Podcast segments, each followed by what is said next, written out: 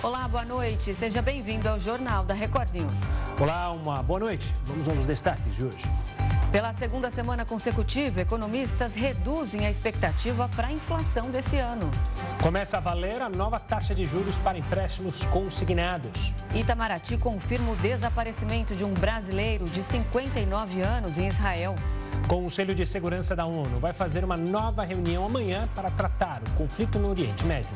Rússia e OTAN trocam ameaças após problemas com gasoduto no Mar Báltico. E ainda, em nova polêmica, Elon Musk oferece um bilhão de dólares para o Wikipedia mudar de nome.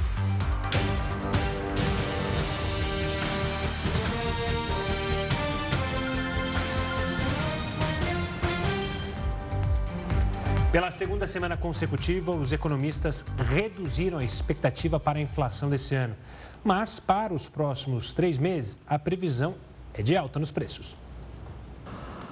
Os analistas do mercado financeiro, ouvidos semanalmente pelo Banco Central, diminuíram a projeção da inflação para 2023 pela segunda vez seguida. De acordo com o Boletim Focus, o IPCA deve encerrar o ano em 4,65%, uma queda de 0,1 ponto percentual na comparação com a expectativa anterior. Caso o cenário previsto se concretize, a inflação ficará acima do centro da meta em 3,25% mas ainda dentro do índice de tolerância, que varia entre 1,75% e 4,75%. Para os próximos meses, a projeção é de um aumento nos preços. Em outubro, o IPCA deve subir 0,27%, em novembro 0,3% e em dezembro 0,51%. Para controlar a inflação, o principal instrumento utilizado pelo Banco Central é a taxa básica de juros. Os analistas acreditam que o Comitê de Política Monetária vai reduzir a Selic em um ponto percentual, levando a taxa para 11,75% ao ano.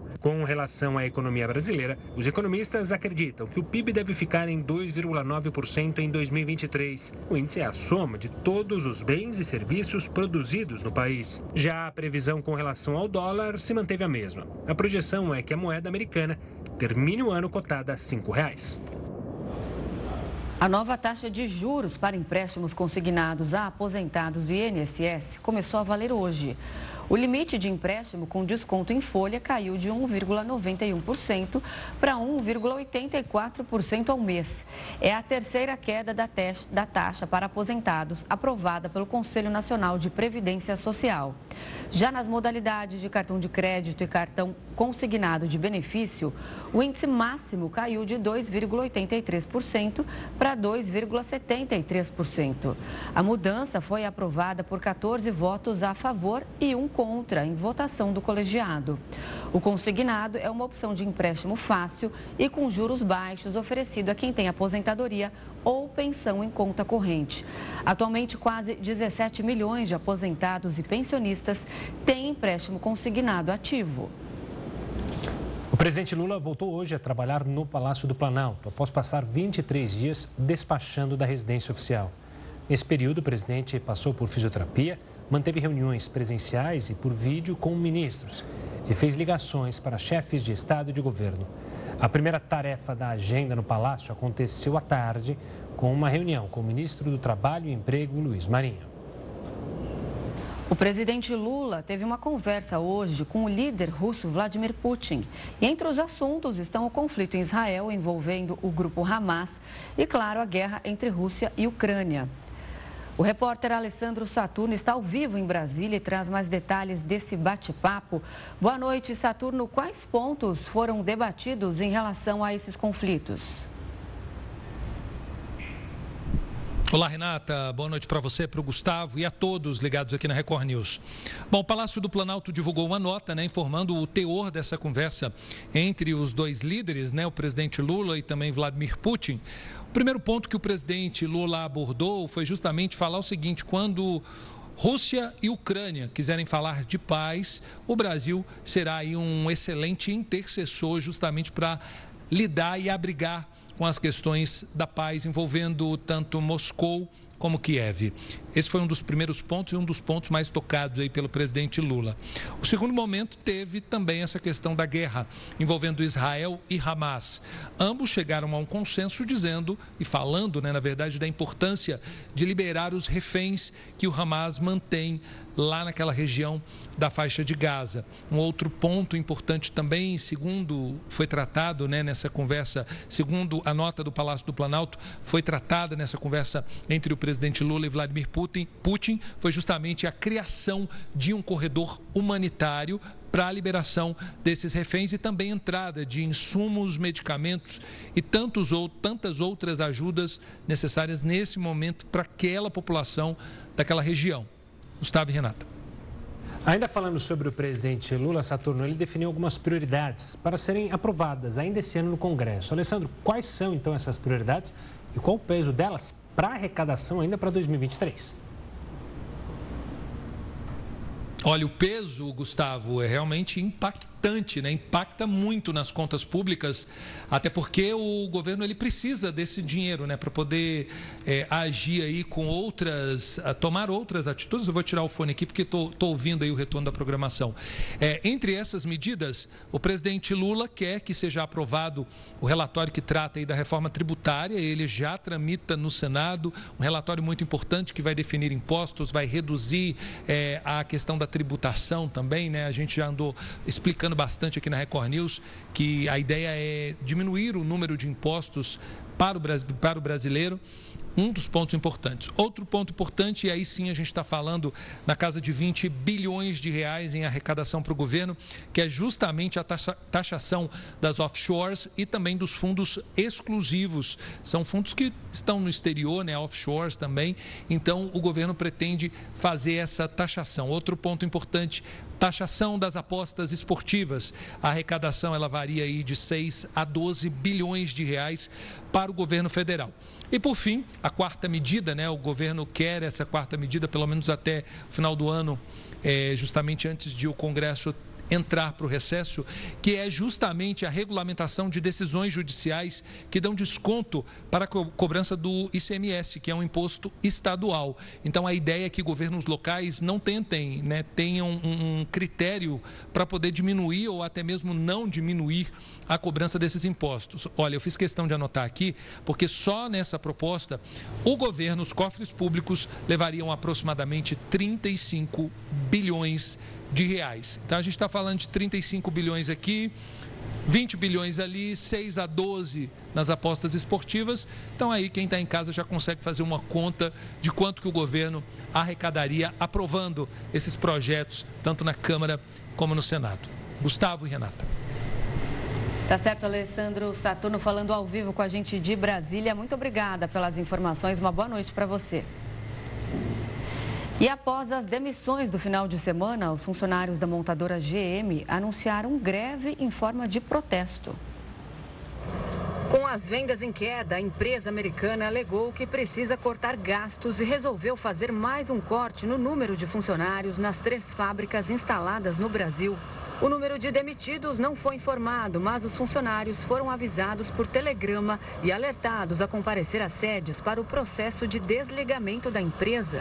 Como forma de protesto às demissões, o grupo de funcionários e o sindicato da categoria anunciaram uma greve por tempo indeterminado. Hoje, as fábricas da GM ficam em São José dos Campos, São Caetano do Sul e em Mogi das Cruzes, todas em São Paulo. A empresa emitiu uma nota em que afirma que, devido à queda nas vendas, foi preciso adequar o quadro de funcionários e que entende o impacto das demissões na vida das pessoas, mas que essa medida era necessária.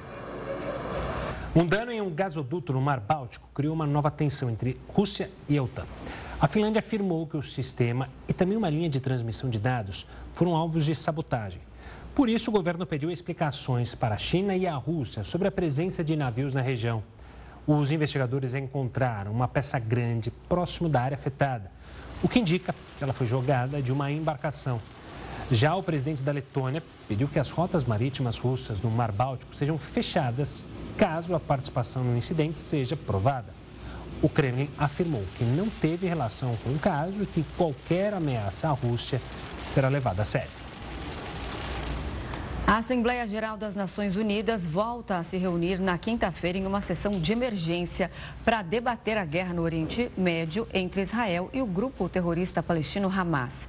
Diferentemente do Conselho de Segurança da entidade, que permite que uma das cinco potências tenha poder de veto, na Assembleia Geral a maioria decide pela aprovação ou não de uma resolução. Porém, o peso da proposta não é o mesmo. No encontro, os Estados Unidos também devem justificar porque votaram contrários ao texto proposto pelo Brasil. O documento pedia a condenação dos ataques terroristas do Hamas e cobrava, sem citar Israel, o fim do bloqueio à faixa de Gaza. Para entender um pouco mais sobre o contexto da guerra entre Israel e Hamas, a gente conversa agora com Alexandre Ostroviec, administrador de empresas com formação em economia e política externa do Oriente Médio na Universidade de Jerusalém. Antes de mais nada, obrigado pela participação aqui conosco, Alexandre, para falar sobre esse assunto. Como você entende bem de Oriente Médio, é, viveu por lá, sabe bem como as relações com o mundo árabe sempre foram meio complexas entre Israel e esses países do mundo árabe. Nos últimos anos, houve avanços diplomáticos. É, o que está acontecendo hoje, a guerra contra o Hamas, pode diminuir esses avanços ou retroceder os avanços com o mundo árabe que Israel tinha feito recentemente? Boa noite, boa noite a todos que estão nos assistindo aqui. É, eu acredito que estava havendo um processo de aproximação forte é, recentemente é, sobre uma iniciativa do governo Trump. É, foi assinado os uh, históricos acordos de Abraão, em que Israel assinou tratados de paz com quatro países árabes. Lembrando que Israel já tem um acordo com o Egito, já tem um acordo com Jordânia, dois de seus vizinhos, mas também acrescentou-se à lista aí o Marrocos, o Sudão, é, o Bahrein e os Emirados Árabes. É, e não, não é de se esperar que esses países teriam assinado com Israel sem o aval tácito, pelo menos nos bastidores, do grande país árabe que é a Arábia Saudita, que também estava se aproximando de um acordo. Então você tinha o mundo árabe moderado caminhando a passos lentos para acordos históricos que poderiam acalmar a região, e claro, o lado radical, liderado pelo Irã, os seus ah, apoiados, esses grupos terroristas que ele apoia, o Hamas, o Hezbollah, o Norte de Israel, é, contrários a esse movimento. Isso poderia enfraquecê-los.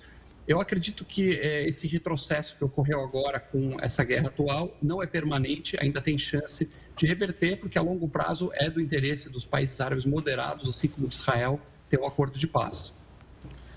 Alexandre, a gente acompanhou aqui durante a nossa programação fim, no fim de semana é, os caminhões entrando ali pela passagem de Rafah com ajuda humanitária ao território de Gaza. É, a, ainda hoje, duas reféns foram também libertadas com intermediação do Catar e também do Egito. Eu queria te perguntar é, de que forma o Egito está sendo decisivo diante desse conflito que a gente está vivendo. Olha, o Egito historicamente não tem boa proximidade com o Hamas, porque o Hamas é um grupo islâmico fundado em 87, 88, é, e é um braço da Irmandade Muçulmana que existe no Egito, ela surgiu naquele país, e ela é bastante contrária ao regime atual do Egito. Então, eles não são próximos ideologicamente. É, prova disso é que o Egito manteve suas fronteiras fechadas a maior parte do tempo, nos últimos 17 anos desde que o Hamas tomou o poder em Gaza, deu um golpe de Estado, é, matou e, e, destruiu seus opositores, o Egito tem mantido a fronteira a maior parte do tempo fechada. É, então, o Catar é mais é, impactante porque ele é, faz doações importantes para o Hamas, assim como o Irã, porém o Egito tem, claro, fronteira com Gaza, então ele controla a entrada e saída de materiais. Portanto, algum tipo de pressão ele tem é, entrou agora a ajuda humanitária. Infelizmente, o Hamas aproveitou esse mesmo momento para lançar uma nova saraivada de foguetes sobre Israel. Então, nota-se que o Hamas não tem a menor interesse é, em diminuir a tensão. É, porém, é, a, a, libertação de reféns, mesmo que a conta gotas, é um passo positivo. Acredito que se houvesse uma liberação em massa de reféns, seria o único caminho possível no momento para um cessar-fogo. Ainda pegando como gancho essa possível liberação, esse início a conta-gotas, como usando a sua expressão, é, de reféns, isso pode fazer com que haja um adiamento da possível entrada pelo exército de Israel à faixa de Gaza? Ou você acredita que uma coisa não está ligada à outra ou, de qualquer maneira, pode é, retardar essa entrada iminente de Israel no território da faixa de Gaza? Independentemente dos reféns, o fato é que Israel tem ao seu lado, morando aí na casa ao lado, um inimigo mortal e declarado. O Hamas não luta pela, pelos direitos eh, nacionais do povo palestino ou pela criação de uma Palestina lado a lado com Israel. Qualquer um que leia a carta de fundação do Hamas, está exposta no site deles, vai mostrar que o objetivo número um é o assassinato de todos os judeus e a destruição de Israel. Então, é, Israel vinha com uma política de apaziguamento, lembrando que Israel se retirou de Gaza 17 anos atrás, não tem um soldado israelense em Gaza, não tem um milímetro de Gaza ocupado por Israel, ele saiu completamente. E ele vinha é, tentando diminuir a tensão. É, antes dessa guerra, eu tive é, a oportunidade de falar com, inclusive, alguns oficiais do Mossad, do Serviço Secreto Israelense, e eles tinham uma visão bastante equivocada de que as coisas em Gaza estavam se acalmando, eles estavam fazendo algumas concessões, que estavam liberando dezenas de milhares de palestinos de Gaza para trabalhar em Israel, começar a melhorar a renda. É, e depois descobriu-se que muitos desses estavam, na verdade, espionando para o Hamas, tirando fotos, fazendo planos de como entrar nas aldeias israelenses, nos vilarejos, como chegar nos centros refeitórios comunitários e matar o maior número de pessoas possíveis. Então, eles estavam planejando há praticamente dois anos fazer essa operação. Então, vai ser muito difícil para uma nação democrática como Israel tolerar é, um território terrorista que é usado como base para assassinatos. Claro que se o Hamas, nesse momento, hipoteticamente, pressionado por Catar, o Egito ou mesmo o Irã, soltar um grande número de reféns, é, começar a modificar a, a, sua visão em relação a Israel, de que não quer mais destruir Israel, quer simplesmente estabelecer o Estado palestino lado a lado, isso pode mudar. Mas nesse momento, com todos os reféns lá, eu não acredito que essa liberação de dois em dois possa fazer diferença. Alexandre, hoje a gente começou a ver algumas incursões pontuais, pequenas ali, é, das tropas israelenses. A gente sabe que o exército de Israel é muito poderoso e bem preparado. Quais as grandes dificuldades que o Exército vai encontrar nessa incursão terrestre? Porque o que o, porta-voz é, venha dizendo que eles estavam primeiro querendo destruir a base militar do Hamas e com essas pequenas entradas eles estavam tentando mapear a inteligência do grupo terrorista. Olha, é bastante difícil a situação de Israel, porque apesar de que sim, tem um exército forte, comparando com o Hamas, Israel é um país civilizado que tem um exército regular, que segue as normas de guerra, as convenções eh, de Genebra, por exemplo, eh, e que é obrigado, como eh, moralmente tem que fazer, a fazer o mínimo de baixas civis possível. Então, claro que vai haver baixas civis, é, é, impossível, não existe nenhuma guerra na história que seja limpinha, mesmo as guerras mais justificadas, como por exemplo contra o Estado Islâmico no Iraque e na Síria, a guerra contra o nazismo na época dos anos 30 e 40, havia morte de civis. Então, Israel vai ter um desafio grande, porque do outro lado você não tem um exército regular, você não tem bases militares do Hamas, com soldados uniformizados, identificados claramente. Os é, combatentes do Hamas, como grupo terrorista que são, estão é, misturados na população civil. É, os depósitos de armas estão no subsolo de hospitais, eles atiram mísseis de trás de escolas, eles estão em áreas muito povoadas, porque eles querem justamente usar a população a é, palestina civil como escudo humano. É, e assim é, fazer com que eles tenham um ganha-ganha. Se o soldado israelense entrar com cuidado, tentando procurar os terroristas e levar um tiro e morrer, vitória para o Hamas. Se o, Hamas, se o exército israelense contra-atacar e matar alguns civis palestinos, como inevitavelmente vai acontecer, ponto para o Hamas também. Certamente eles vão ficar satisfeitos de ter imagens que vão aparecer na mídia, que vão comover o mundo ocidental. E os líderes verdadeiros do Hamas, são o alto escalão, eles estão nas suas. Aliás, o alto escalão não está em Gaza. O alto escalão do Hamas está nas suas mansões no Catar, na Síria, no Iraque. Eles estão lá confortáveis, fora da região, dando os comandos de longe e torcendo para ter o máximo de mortes possíveis, porque na visão desse tipo de grupo, quanto mais gente morrer, melhor. Alexandre, infelizmente, durante a guerra, como você mencionou, há narrativas e muitas vezes as narrativas são falsas. Isso tem criado justamente um. Eu queria ver a sua opinião sobre isso. Se isso tem de fato criado um antissemitismo maior e até uma islamofobia maior. É, esse é um problema que a gente vai ter que lidar num confronto como esse, que a gente está, como você mencionou, uma guerra contra o terror, contra o terrorismo, que não necessariamente vai usar meios limpos, obviamente, para guerrear. Olha, sempre que tem uma guerra, existe também a guerra de narrativas, a guerra é, política. Agora, a gente tem que seguir os fatos. Então, contra fatos não há argumentos. O fato é que Israel estava é, tentando diminuir a tensão nos últimos anos. É, a gente vê, por exemplo, o número de mísseis lançados pelo Hamas. Toda vez que tem uma operação israelense, por um período eles diminuem, então tem um certo é, cumprimento desse objetivo. Mas agora o Hamas lançou um ataque como nunca se viu, desde o Estado Islâmico não vê barbaridade como essa. E a ideia de fazer essas vítimas civis, esse caso, por exemplo, do hospital que a gente viu aí é, recentemente, é, que o míssil do próprio Jihad Islâmico, um míssil dos terroristas, acabou saindo do alvo, acertou um estacionamento e é, o Hamas rapidamente inventou uma narrativa aí para culpar Israel, inventou que o míssil era de Israel, mentira, inventou que o míssil caiu no hospital, mentira, e que matou 500 pessoas, também mentira. E boa parte da mídia comprou essa tese em um minuto. Você já tinha manchetes pelo mundo inteiro é, mostrando já Israel como culpado. Inclusive, o New York Times chegou ao ponto de colocar uma imagem de um destroço que não era hospital, porque eles queriam lá com a manchete botar qualquer imagem. E aí, quem visse essa manchete ia ver aquele destroço, já ia imaginar que era hospital. Depois se comprovou que o hospital estava intacto, não tinha dano nenhum e que teve uma pequena explosão no estacionamento do lado.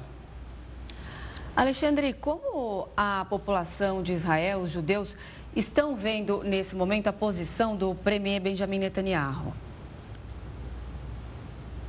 Olha, eu acredito que a curto prazo, Renata, existe uma grande união nacional, tem um consenso em Israel. Recentemente nós vimos uma pesquisa aí que 86% dos israelenses querem que Netanyahu fique, que ele termine o serviço no sentido de neutralizar o Hamas como ameaça militar. Então, o objetivo dessa guerra declarado por Israel é fazer com que o Hamas deixe de ser uma força militar em Gaza, é, não tenha mais capacidade militar. Porém, a grande maioria também responsabiliza o primeiro-ministro pelo fracasso de segurança que aconteceu é, no dia 7 de outubro. Então, é, existe uma maioria aí que nós vimos alguns levantamentos de 54% dos israelenses esperando que após o fim desse conflito, o Netanyahu renuncie para que uma outra liderança possa assumir. Alexandre, obrigado pela participação aqui conosco. Infelizmente, para falar sobre mais um dia desse conflito no Oriente Médio. Um forte abraço e até uma próxima. Muito obrigado. Boa noite a todos. Boa noite. E o Ministério das Relações Exteriores confirmou que o brasileiro israelense Michel Nizenbaum está desaparecido em Israel desde os ataques do grupo terrorista Hamas. A embaixada do Brasil em Tel Aviv foi informada do desaparecimento pelas autoridades locais. Nizenbaum tem dupla nacionalidade e mora em Israel. Ele é o quarto brasileiro dado como desaparecido desde o início do conflito no país. Ainda hoje, mais cedo, o oitavo voo de repatriação de brasileiros situados em Israel pousou no Rio de Janeiro com 209 passageiros e nove animais de estimação. Com isso, a operação Voltando em Paz já resgatou 1.410 brasileiros e 53 pets, além de três cidadãs bolivianas. A gente continua a abordar o conflito entre Israel e Hamas. Agora a gente conversa com o professor Robson Valdez, que é doutor em estudos estratégicos internacionais pela Universidade Federal do Rio Grande do Sul e pesquisador da UNB, Universidade de Brasília. Robson, professor, obrigado pela participação aqui conosco para falar sobre esse assunto. Eu queria, te, falou bastante com o Alexandre sobre a questão do Oriente Médio, eu queria trazer à tona o papel dos Estados Unidos. Como a gente pode acompanhar, como a gente pode analisar o papel que o governo americano tem feito até o momento? Haja vista que amanhã ele teria que explicar o veto àquela resolução brasileira e o presidente Joe Biden sempre é duramente criticado, foi criticado por várias nações por causa do veto, como que a gente pode olhar para o trabalho diplomático e militar também é, na ajuda a Israel do governo americano? Boa noite, Gustavo. Obrigado. Bom, eu acho o seguinte: os Estados Unidos são e o Israel são aliados de longa data e preferencialmente eles sempre optaram para lidar com a questão árabe uh, israelense palestina fora do contexto da ONU. Tá? Eles, eles preferem é, promover algum tipo de, de negociação, acordo de paz, sempre às margens uh, das Nações Unidas. Haja vista todo o, o, processo histórico que nós vimos anteriormente uh, nas relações do, de, do restabelecimento das relações, por exemplo, do, do Egito com, com Israel, da Jordânia com Israel, a própria tentativa de acordo de paz, uh, os acordos de Oslo e, mais recentemente, os acordos de Abraão. E o presidente Trump propôs de forma unilateral, uh, juntamente com, com a autoridade israelense, sem levar em consideração em nenhum momento o posicionamento dos palestinos.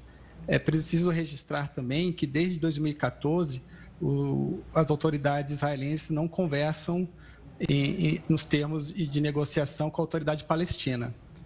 Então, sempre houve uma estratégia norte-americana de tratar essa questão israelense-palestina fora uh, do âmbito da ONU, preferencialmente.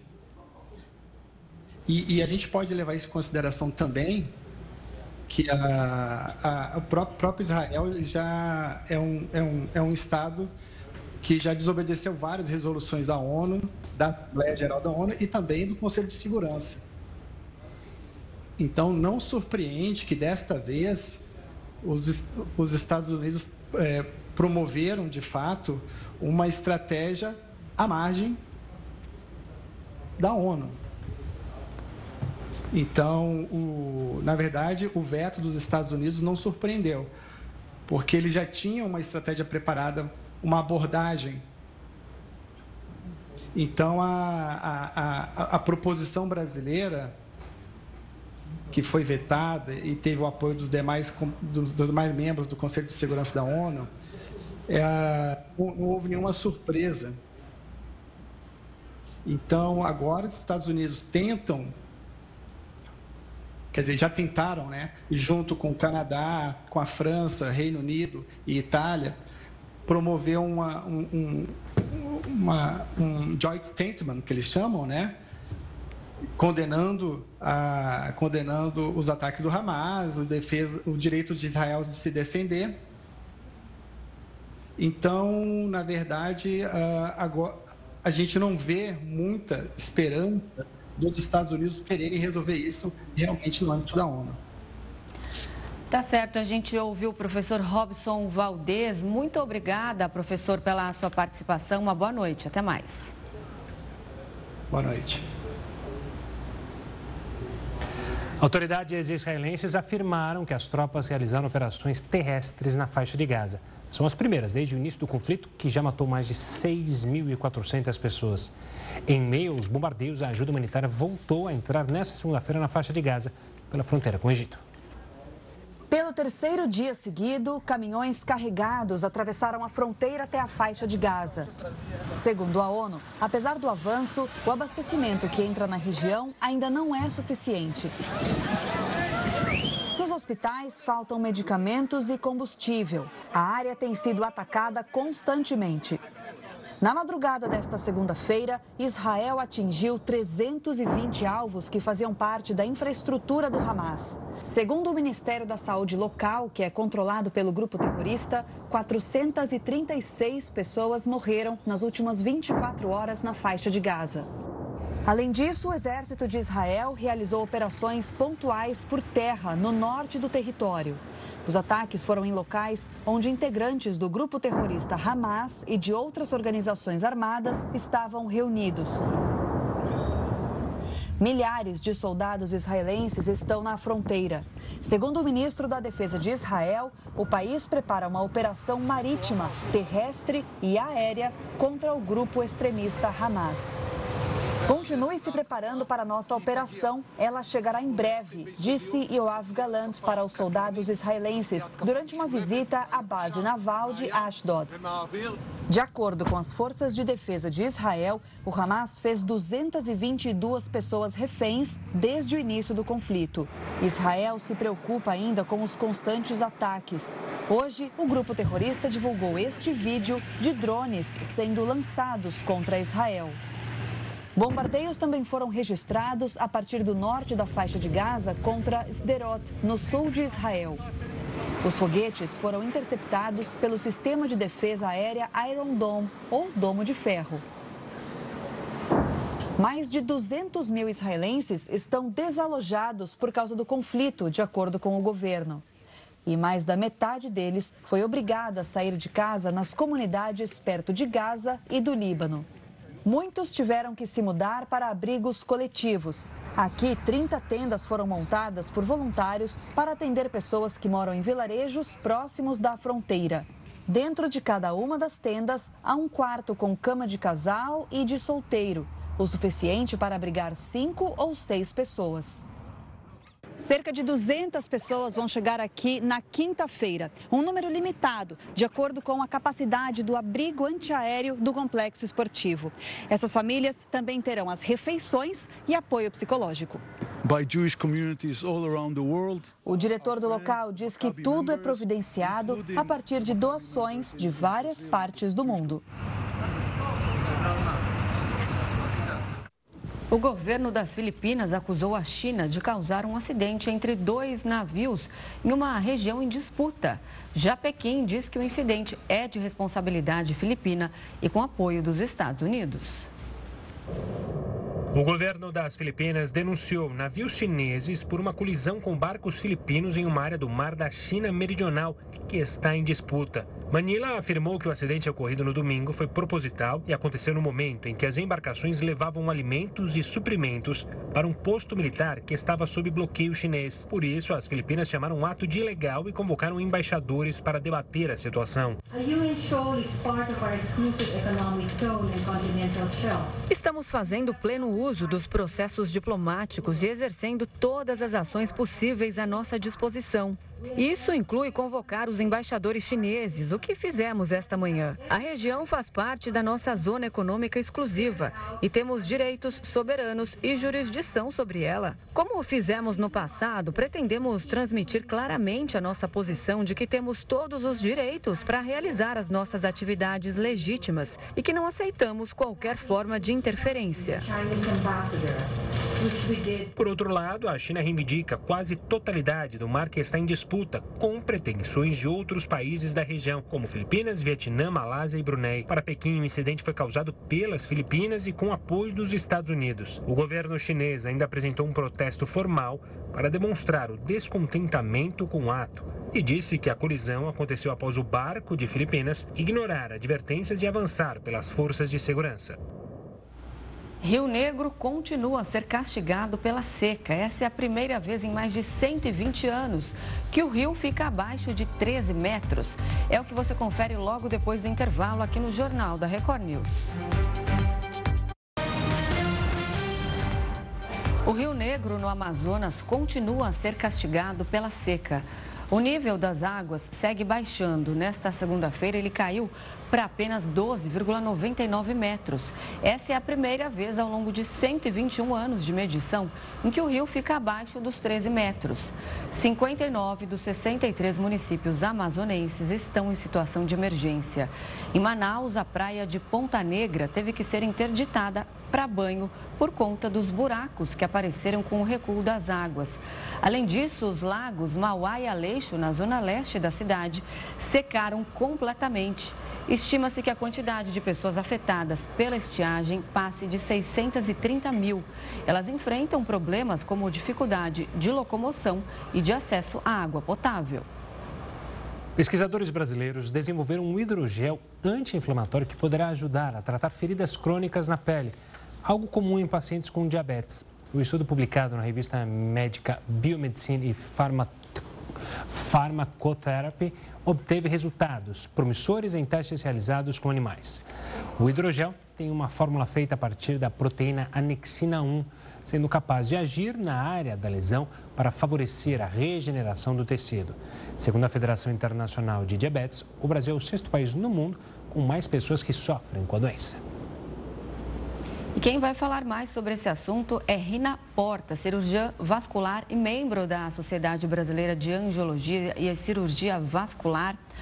Boa noite, doutora. Seja muito bem-vinda ao Jornal da Record News. Boa noite, Renata. Um prazer estar aqui conversando sobre esse assunto com vocês. Doutora, para a gente começar a entender, eu queria que você explicasse para a gente por que quem tem diabetes tem dificuldades é, na cicatrização. Sim. Bom, é, precisa deixar bem claro que o, diabetes, o, paciente portador de diabetes ele tem problema na micro e na macrocirculação, ou seja, a microcirculação leva uh, sangue para os tecidos, para a retina, para os rins e para os tecidos também para a pele. E com isso você tem uma diminuição da circulação, uma diminuição da oferta de nutrientes uma diminuição, portanto, da defesa e com isso leva um retardo da cicatrização. Isso é uma situação. A outra situação é que os pacientes têm comprometimento também dos nervos por causa dessa diminuição da circulação. Então, boa parte dos pacientes tem a neuropatia diabética, né? E com isso também leva uma alteração é, da, da, contração dos vasos sanguíneos, da musculatura, também leva ao ressecamento da pele, tendo rachaduras e também dificuldade de cicatrização. Outro problema é a infecção. Então, os pacientes portadores de diabetes, eles têm uma diminuição do sistema imunológico. Então, com isso, eles ficam mais propensos a ter infecção.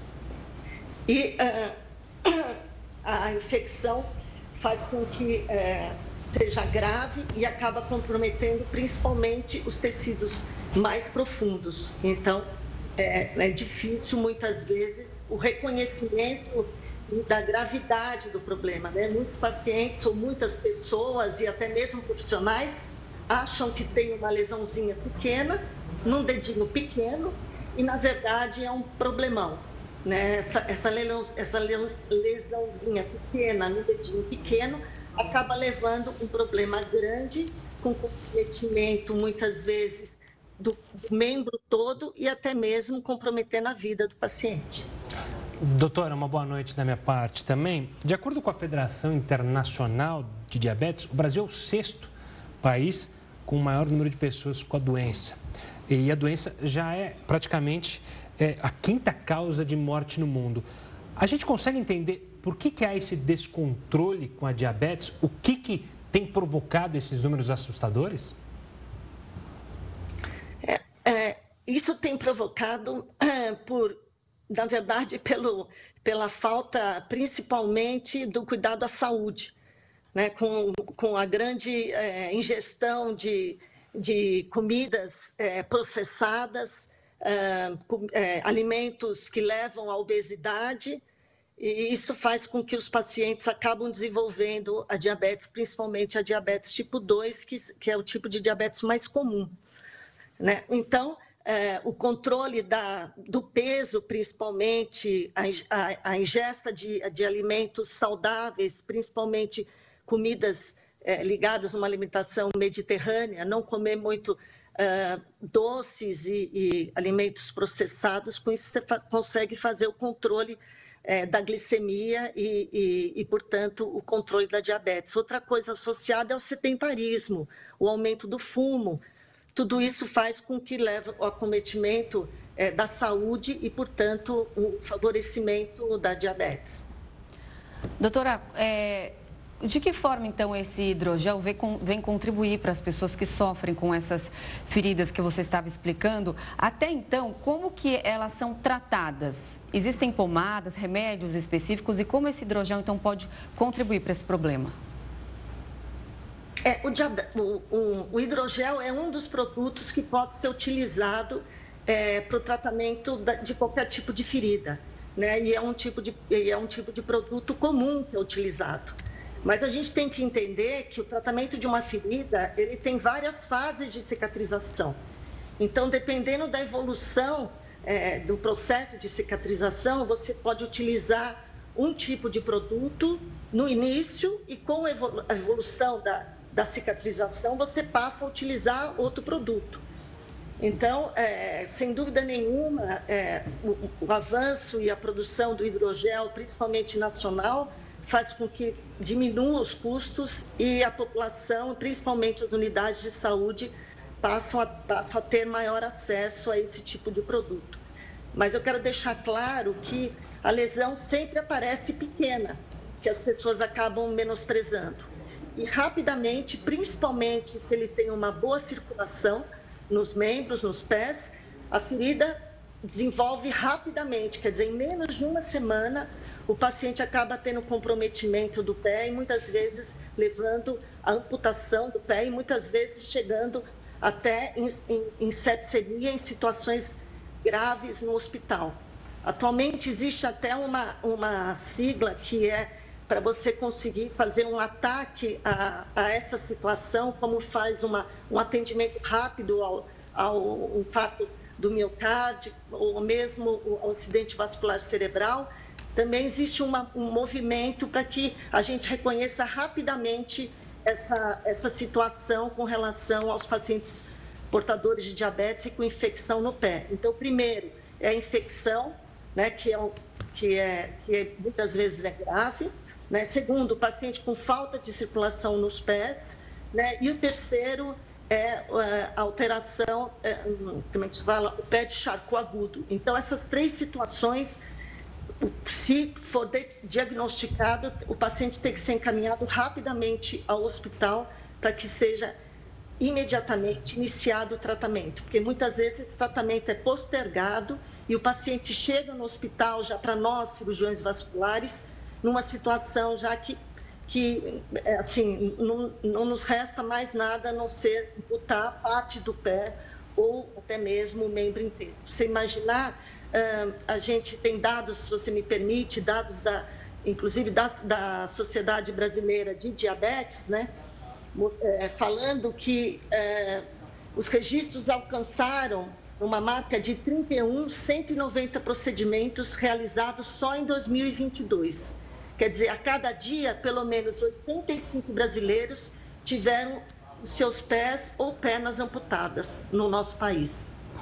Então, isso realmente são, são dados alarmantes e que eu peço é, encarecidamente, encarecidamente que todos os, os, os, pacientes que são portadores de diabetes ou as pessoas que têm pacientes, é, parentes com diabetes que, é, que ressalte essa importância e que examinem os pés, percebam a falta de sensibilidade, a presença de qualquer rachadura, de qualquer lesão, procura um agente de saúde, alguém especializado para poder é, acompanhar a evolução da cicatrização dessa lesão.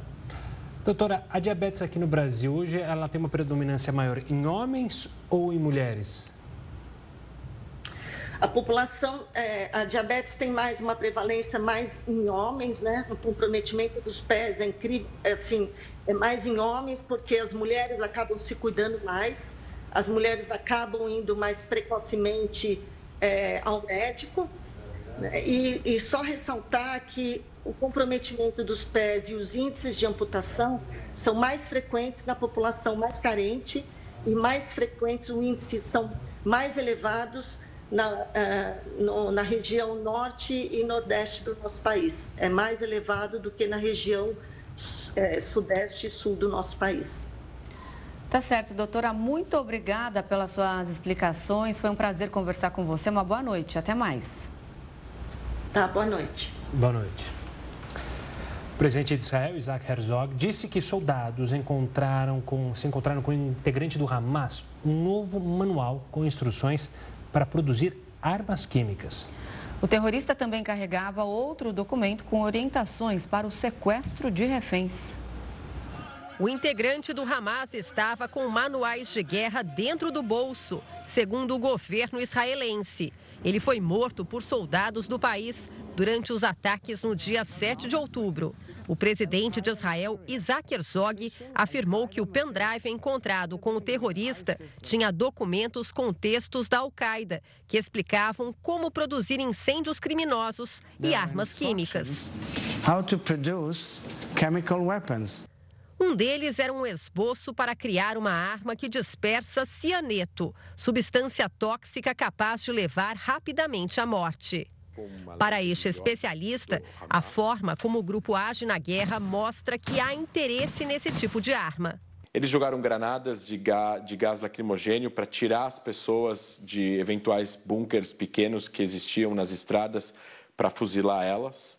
É, algumas pessoas morreram de inalação. Isso faz sentido, então, a gente concluir que o Hamas tinha interesse e talvez continue tendo interesse, se ele sobreviver, de usar armas de destruição em massa contra civis israelenses. Segundo autoridades israelenses, o outro manual é usado pelo Hamas para capturar e lidar com reféns. O documento tem oito passos. O grupo é orientado a reunir primeiro os reféns em locais diferentes e depois levá-los para um ou dois pontos determinados. O manual também manda matar qualquer pessoa que possa representar ameaça, causar distração ou problemas e pede que eles criem o caos com armas de fogo, granadas de fumaça e choques elétricos. As mortes são o último recurso. Há ainda instruções sobre como separar os reféns entre mulheres e bebês e os homens. São dois os grandes objetivos. O primeiro é você usar como moeda de troca para soltar prisioneiros que estejam em posse de Israel.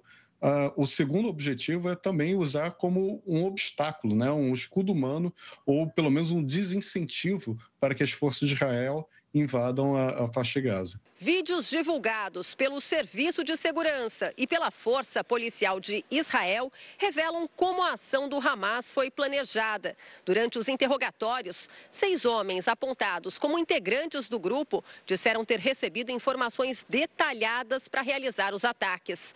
Uma das promessas seria o pagamento de 10 mil dólares, cerca de 50 mil reais, por refém capturado. Este homem fala que para cada pessoa levada para a faixa de Gaza, havia a expectativa de receber uma casa, além dos 10 mil dólares. Outro suspeito interrogado diz ter recebido instruções para lidar com civis, matar homens e manter mulheres, idosos e crianças reféns. O pagamento que um grupo terrorista faz para os seus, para os seus membros é, é, dinheiro que eles vão eventualmente ou usar para si ou dar para a família. É, é uma compensação pela, pela ação que eles estão fazendo. Então, com certeza, foram recompensados em dinheiro para isso.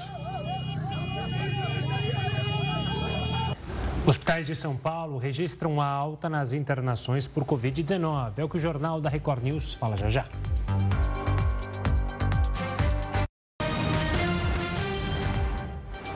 Nos últimos 15 dias, os hospitais de São Paulo registraram uma alta nas internações por Covid-19. Segundo o Sindicato dos Hospitais, Clínicas e Laboratórios do Estado de São Paulo, mais de 75% dos hospitais privados registraram aumento de 5% nas internações por Covid-19 em leitos clínicos nos últimos 15 dias. A aceleração no ritmo pode indicar a circulação de novas subvariantes, mas não foi informada qual seria a variante predominante desses casos. As pessoas deixaram de se proteger, na verdade, de uma forma geral. Então, a questão de higiene de mãos, a questão do uso de máscara, distanciamento, isso tudo ficou longe do comportamento habitual das pessoas e com isso um vírus que continua circulando no mundo inteiro com novas variantes acaba conseguindo chegar até pessoas que é, a, gente, a gente sabe mantêm uma certa suscetibilidade à infecção pelo coronavírus. Com relação aos leitos de UTI, mais de 90% dos hospitais apontaram um crescimento de 5%, com tempo médio de resolução do paciente de quatro dias. Ainda segundo a pesquisa, a faixa etária mais impactada nas últimas duas semanas foi entre 30 e 50 anos, com 28% dos casos. Na sequência, aparecem jovens de 19 a 29 anos, idosos de 60 a 80 anos e crianças entre 5 e 11 anos. Os dados ressaltam a importância da atualização da vacina contra a Covid-19 e do uso da dose bivalente. Essa faixa etária mais velha está mais desprotegida pela própria suscetibilidade e pela baixa cobertura, mas não são só eles, né? A faixa de 30 a 50 anos de idade é uma faixa extremamente mal coberta e é a mais prevalente nesses números que a gente está comentando, onde os casos aumentaram mais, onde a gente tem maior dificuldade em controlar a doença. Então, não, é, não são só os idosos, não. Infelizmente, a gente tem muito mais gente é, suscetível nessa circunstância. Agora, quer atualizar o seu esquema vacinal, é só chegar no posto de saúde. Se você tem mais do que duas doses de qualquer vacina anterior da Covid, você já está elegível para fazer a atualização com a bivalente, não precisa de mais nada. De acordo com dados mais recentes da Secretaria do Estado de Saúde de São Paulo, foram 369 internações em leitos de UTI um aumento de 17% em relação ao último levantamento. Já os pacientes em leitos de enfermaria subiram 13%, alcançando 739 casos. Os casos de transmissão de sífilis de gestantes para bebês aumentaram no Brasil. No primeiro semestre do ano passado, o país registrou 122 mil casos da doença, sendo 79 mil de sífilis adquirida, 31 mil casos em gestantes e 12 mil ocorrências em que a doença foi transmitida de mãe para o bebê. A sífilis é transmitida pela placenta e pode causar perdas ou lesões fetais irreversíveis. Se o bebê nascer com a doença, é preciso internação para exames e uso de antibióticos para tratar a doença. A recomendação é que as gestantes fiquem atentas a sintomas, porque eles podem passar despercebidos por serem parecidos com outras doenças. E há 50 anos, a crise do petróleo, provocada por uma guerra no Oriente Médio, afetou duramente a economia mundial. O medo agora é que o conflito entre Israel e Hamas gere uma nova crise. Ainda sem perspectiva para o fim do conflito, a guerra entre Israel e o Hamas traz à lembrança uma crise que este mês completou 50 anos. Em outubro de 1973, uma coalizão liderada por Egito e Síria lançou um ataque combinado contra Israel, também no feriado do Yom Kippur.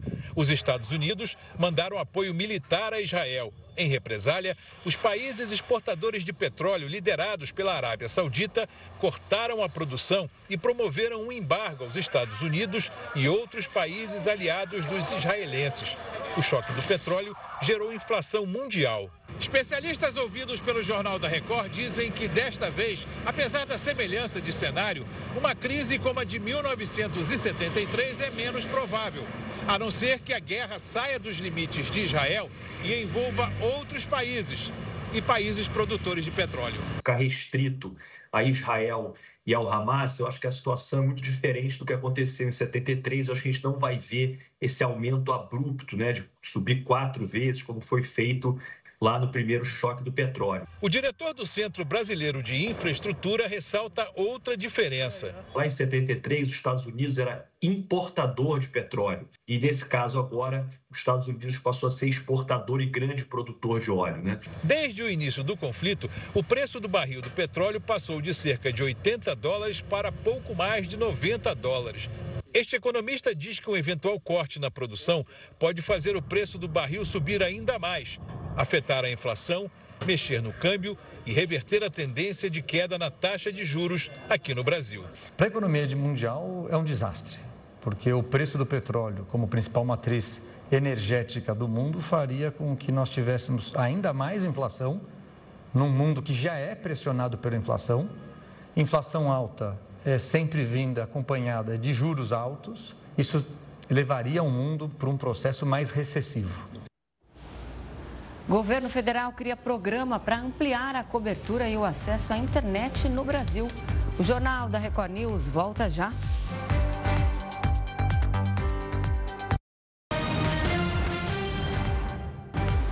O governo federal criou um programa para ampliar a cobertura e o acesso à internet no Brasil.